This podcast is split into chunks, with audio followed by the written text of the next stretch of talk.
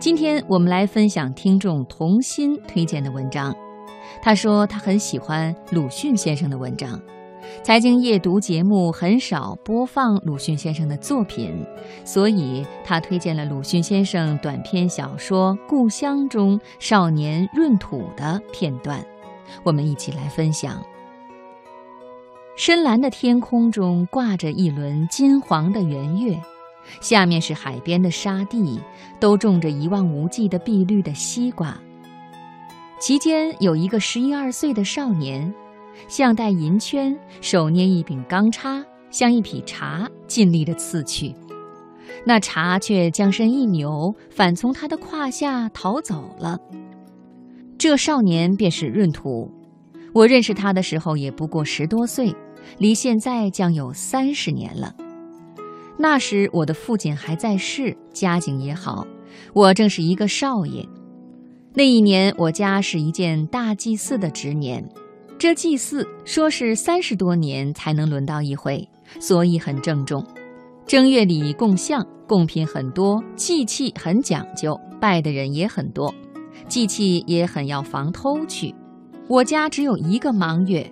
我们这里给人做工分三种：整年给一定人家做工的叫长年，按日给人做工的叫短工，自己也种地，只在过年过节以及收租时候来给一定的人家做工的称忙月。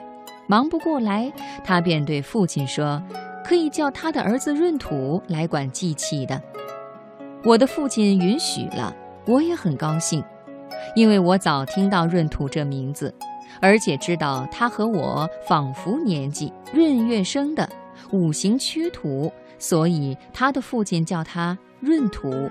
他是能装酱捉小鸟雀的。我于是日日盼望新年，新年到，闰土也就到了。好容易到了年末，有一日，母亲告诉我闰土来了，我便飞跑的去看。他正在厨房里，紫色的圆脸，头戴一顶小毡帽，颈上套一个明晃晃的银项圈，这可见他的父亲十分爱他，怕他死去，所以在神佛面前许下愿心，用圈子将他套住了。他见人很怕羞，只是不怕我，没有旁人的时候便和我说话，于是不到半日，我们便熟识了。我们那时候不知道谈些什么，只记得闰土很高兴，说是上城之后见了许多没有见过的东西。第二日，我便要他捕鸟，他说这不能，需大雪下了才好。我们沙地上下了雪，我扫出一块空地来，用短棒支起一个大竹匾，撒下谷子。看鸟雀来吃时，我远远地将附在棒上的绳子只一拉，那鸟雀就罩在竹匾下了，什么都有，稻鸡、角鸡、伯菇、蓝贝。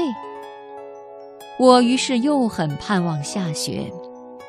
闰土又对我说：“现在太冷，你夏天到我们这里来，我们日里到海边捡贝壳去，红的绿的都有。”鬼见怕也有，观音手也有。晚上我和爹管西瓜去，你也去，管贼吗？不是，走路的人口渴了摘一个瓜吃。我们这里是不算偷的，要管的是獾猪、刺猬、茶。月亮地下，你听，啦啦的响了，茬子咬瓜了，你便捏了胡茬，轻轻地走去。我那时并不知道这所谓茶是什么一样东西，便是现在也不知道，只是无端的觉得状如小狗而很凶猛。它不咬人吗？有胡茬呢。走到了，看见茶了，你便刺。这畜生很伶俐，倒向你奔来，反从胯下窜了。它的皮毛是油一般的滑呢。我素不知道天下有这许多的新鲜事。海边有如许五色的贝壳，西瓜有这样危险的经历。我先前单知道他在水果店里出卖罢了。我们沙地里潮汛要来的时候，就有许多鱼儿跳跃呢，都有青蛙似的两个脚。啊，闰土的心里有无穷无尽的稀罕事，都是我往常的朋友所不知道的。闰土在海边时，他们都和我一样，只看见院子里高墙上的四角的天空。可惜正月过去了，闰土需回家去，我急得大哭，他也躲到厨房里哭着不肯出门，但终于被他的父亲带走了。他后来还托他的父亲带给我一包贝壳和几只很好看的鸟毛。我也曾送他一两次东西，但从此没有再见面。